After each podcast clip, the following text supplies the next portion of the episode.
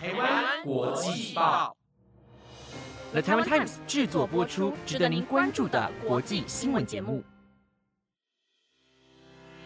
欢迎收听台湾国际报，我是紫云，马上带您关注到今天五月六号的国际新闻重点。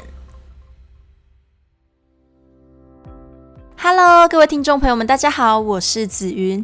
今天要带您关心到，瑞典与芬兰获得了美国与英国的承诺；南韩出现了旅游报复性人潮；还有，你知道 LGBTQ 吗？竟然将近有一半的他们考虑过轻生。如果听众朋友们对以上的新闻有兴趣，那就跟着我继续听下去吧。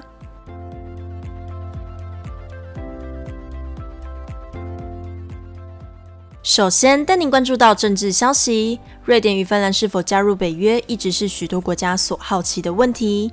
许多国家为了促使他们赶紧加入，给予他们所谓的保障。而在昨天，英国跟随了美国，表达了他们的协助。在上个星期，我有提到，瑞典与芬兰为中立国，因为俄罗斯入侵了乌克兰，因而让他们重新审视自己处在中立国的立场。而在上个星期，北约的秘书长也给予瑞典与芬兰承诺，若是他们加入北约，将会加速推动入会审核的流程，同时也将给予芬兰与瑞典临时措施，避免在入会的过程中遭到俄罗斯的恐吓，保护他们免于威胁。虽然北约秘书长说到将会加速入会的流程，不过这个审核也至少需要将近一年的时间。瑞典与芬兰也感到相当忧心灰色期间的安全问题。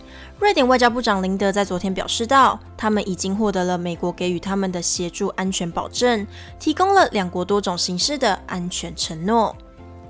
不仅只有美国给予瑞典与芬兰安全承诺，在昨天英国也表明到，他们也将会给予两国安全协助。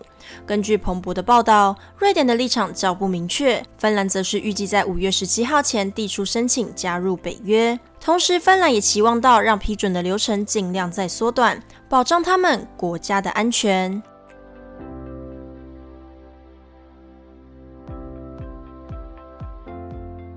接下来带您关心到中美相关消息。美国正在考虑将制裁中国的海康威视，对此中国方也做出回应了。海康威视为一家位在中国杭州的影片装置供应商，在全球市场占有一席之地。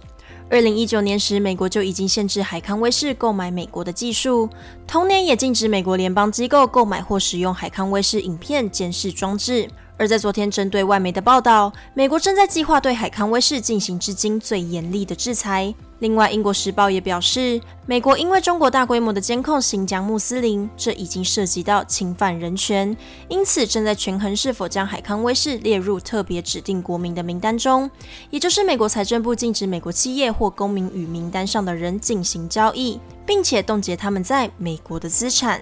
对此，海康威视也发表了一份声明。他们表示，制裁应当建立在可靠证据和正当程序的基础上。我们希望获得公平公正的对待。另外，中国外交部在昨天下午召开了例行记者会，外交部发言人赵立坚提到这个事情，也表示正在严重的关切。他们也反对美方利用人权相关的借口，滥用国家的力量与国内法去无理的打压中国的企业。而若是美国正式制裁海康威视，将会有超过一百八十国的客户受到影响，也将会带来可怕的后果。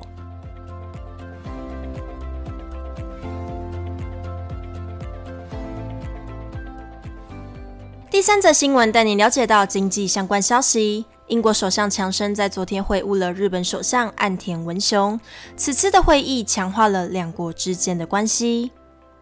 日本在二零一一年发生了一场极为严重的灾难，也就是大家耳熟能详的三一一东日本大震灾。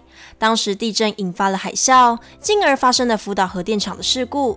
而当时许多国家因为安全问题，对日本福岛等地所产出的粮食进行管制，其中英国也包含在内。而在昨天，日本首相岸田文雄前往到了英国与首相强生会面，当中英国方也宣布将取消对日本的食品输入管制。包括了日本福岛等九县共二十三项的食品，在完成相关手续后，可望在六月底正式撤销。此后也不需再附上这九县以外的产地证明。两国除了提到撤销食品的管制以外，也谈到日本自卫队与英国联合训练的相互准入协定，将根据这个条款共同部署执行训练、联合演习、正在活动以及简化携带武器入境对方国家的手续等等。而这些内容就是因为俄罗斯入侵乌克兰，因此两国透过这个会谈强化双方的国防及贸易关系，共同让彼此的安全合作变得更加容易。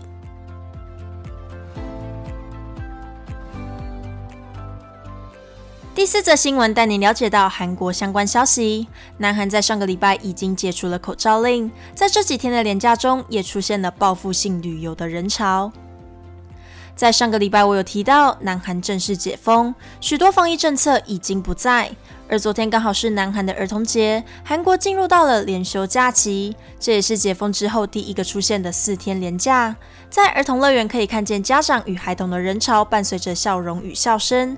在仁川机场更是涌入了许多观光客，又因为现在返国不需要居家检疫，因此更是吸引民众出国旅游。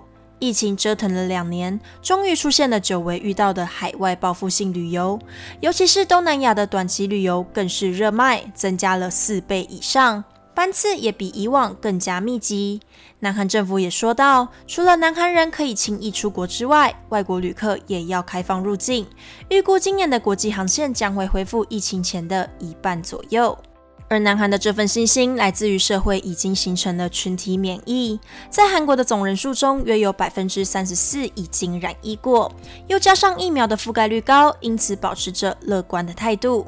不过，许多医学专家也相当忧心新变种病毒的来袭。南韩专家也警告到，变种病毒再度入侵是早晚的事情，同时也呼吁国民不要轻忽。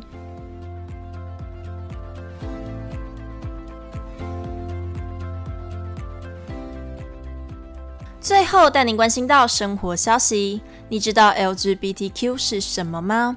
他们将面临新一波的攻击，也连带关乎到他们的生命安全。LGBTQ 是女同性恋者、男同性恋者、双性恋以及跨性别者的总称。而根据防止这些青少年们自杀的非营利组织“催否生命线”，透过三万四千人中进行调查，报告中显示到，在过去这三年来，这些 LGBTQ 想自杀的念头逐渐的上升。有百分之四十五的受访者曾经认真考虑过想自杀，有百分之十四有试图轻生的行动。而另外，十三岁到十七岁的青少年有自杀的念头也增加到百分之五十，其中因为疫情以来远距教学以及社交距离的关系，自杀的比例也大幅的增加。而这些 LGBTQ 有自杀的念头不是没有原因的，性别上不被受认同，社会上饱受歧视等等，都是导致他们有心理压力以及忧郁的原因，进而演变成轻生的惨况。也期盼社会给予他们多一点尊重，也希望他们珍惜生命，找到一条更好的解决方向。以上是今天的台湾国际报。本节目内容由 The Taiwan Times 制作播出，感谢你今晚的收听。Hello，各位听众朋友们，晚安！有没有觉得时间过得超快的？看一下电脑下面的时间，竟然已经五月嘞！那你们知道过两天是什么节日吗？没错，就是母亲节。那这边跟你们分享一件还蛮好笑的事情，就是前两天呢，我出门去帮我妈买母亲节礼物，想说呢，在母亲节当天给她一个惊喜，我都已经在脑中策划好，已经想好那个情境了。结果呢，我一买回家，我妈就坐在沙发上，因为我手上刚好提着一个手提袋，那那个手提袋上面呢，刚好就是她喜欢的包包的牌子。所以呢，一秒被识破，就逼不得已把礼物提早送给他了。我在心里呐喊一百次：可恶，可恶，可恶！心中的小剧场很多，不过目的是达成了啦，因为我妈她真的是蛮开心的。那虽然母亲节还没有到，那台湾国际报这边还是要预祝各位母亲大人们母亲节快乐哦！我是紫云，我们下礼拜五再见喽，拜拜。